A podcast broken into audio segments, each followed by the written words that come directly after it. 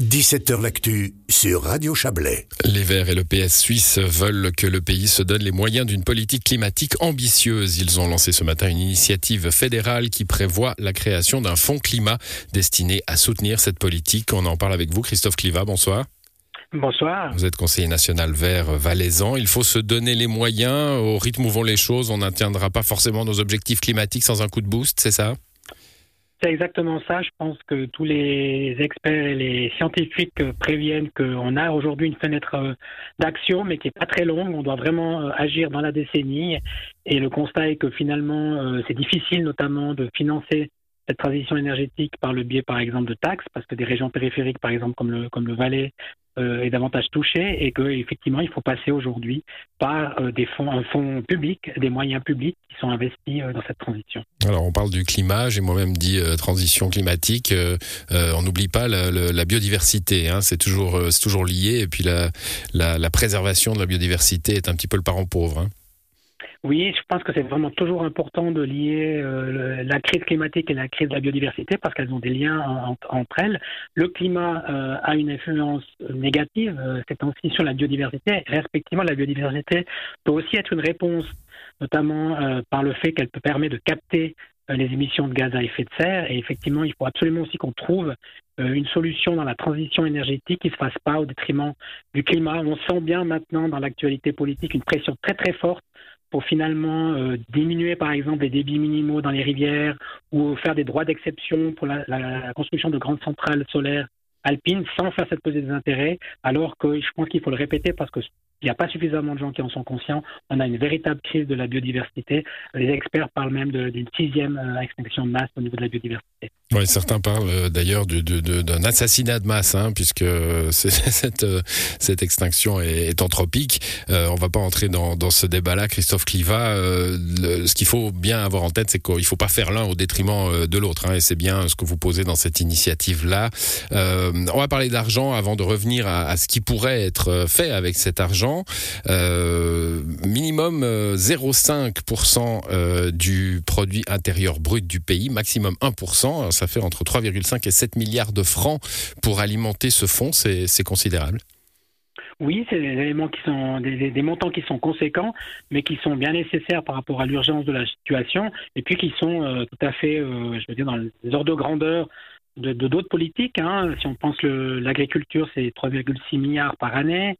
L'armée, aujourd'hui, c'est 5 milliards et demain, le Parlement a décidé que ce serait 7 milliards. Donc, je pense qu'on est tout à fait dans des ordres de grandeur qui sont raisonnables. bien sûr, il y aura des arbitrages à faire au niveau des, budgets, mais vu euh, l'urgence de la situation et, les effets, en fait, euh, que l'on attend du changement climatique euh, et la, diminution de la biodiversité, c'est vraiment des, montants qui, doivent être investis de manière prioritaire dans ce secteur-là. Mais vous entendez, ces montants, non pas comme, comme devant entrer dans le budget normal de la Confédération, mais sous forme d'investissement. Hein. Vous comptez sur la, la dette pour cela. Ça va faire friser des moustaches à droite, ça. Oui, certainement. Sais qu'il y, y, a une position parfois assez stricte sur la question du frein à l'endettement. Euh, je crois aussi pour avoir eu quelques responsabilités au niveau politique dans, les, dans certaines communes qu'on peut et on doit se permettre à certains moments justement d'avoir une certaine souplesse, notamment quand les taux d'intérêt sont extrêmement bas, parce qu'en fait, c'est des investissements pour l'avenir qui vont nous permettre justement d'économiser et ensuite justement d'avoir une facture qui est liée justement à l'adaptation au changement climatique et à la perte de biodiversité qui, qui, qui sera moins élevée que si on fait rien aujourd'hui. Oui, de façon très concrète, hein, si on lit les, arguments des, initiants, euh, bah, ne serait-ce que par l'énergie, hein, si on investit massivement euh, dans les énergies renouvelables euh, et disponibles, hein, comme la géothermie, le solaire, l'éolien, etc., eh ben, c'est tout ça qu'on ne payera plus en énergie fossile qu'on achète à l'étranger aujourd'hui.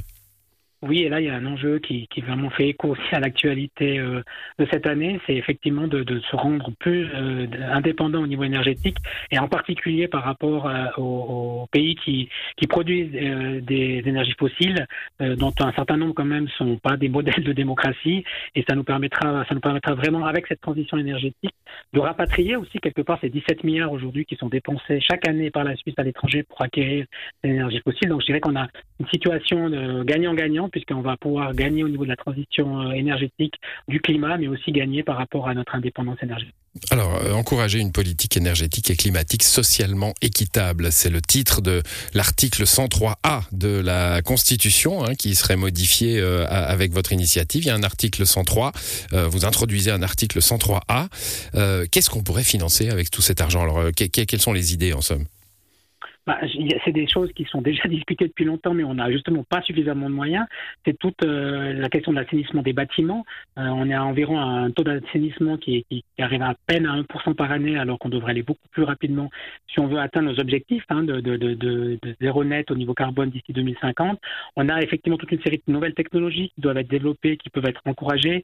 On a tout ce qui est aux économies d'énergie, et notamment, là on est peut-être plus dans du, du, du soft, pas nécessairement dans les infrastructures, mais en fait, on a du conseil en énergie qu'on doit développer, puisque on voit maintenant avec l'hiver qui vient que finalement, passablement de personnes euh, ne savent même pas comment fonctionne leur chauffage, etc. Et donc, je pense qu'il y a une piste à ce niveau-là. Et puis, ce qui paraît vraiment important pour nous, c'est euh, aussi d'accompagner cette transition en termes du marché de l'emploi, puisqu'en fait, finalement, avec la transition énergétique, par exemple, avec l'électrification de la mobilité, on a aussi des, métiers qui changent, euh, voire qui seront moins demandés alors que de l'autre côté, on a des métiers qui manquent aujourd'hui de bras, comme notamment dans le domaine du solaire, et il faut effectivement qu'on accompagne et qu'on finance, grâce à ce fonds aussi, une offensive de formation et de formation continue vers les, nouveaux métiers liés à la transition énergétique. Voilà, ça c'est l'aspect social hein, de, de, de, votre réflexion, c'est de dire euh, oui, il y a des domaines, des pentes entiers de notre économie qui doivent changer, qui doivent évoluer, euh, pas, pas, seulement à cause du changement climatique, mais parce qu'il fait, euh, parce que la société évolue, et il faut accompagner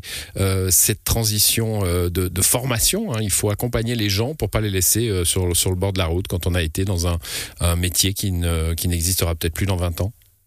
Oui, et je pense que ça, peut faire peur justement quand on est dans un secteur et qu'on se rend compte que finalement le secteur peut-être va devoir évoluer ou que certains métiers n'existeront plus. Et je pense qu'on doit vraiment euh, prendre les devants et, accompagner, former les gens justement, comme j'ai dit tout à l'heure, pour, pour vraiment euh, avoir suffisamment de compétences, de bras dans ces nouveaux métiers. Avec aussi un autre avantage, je pense au niveau euh, international, c'est qu'on peut développer des, métiers, des technologies, notamment par exemple dans le captage du CO2, qui ensuite pourront tout à fait justement être exporté euh, dans les autres pays.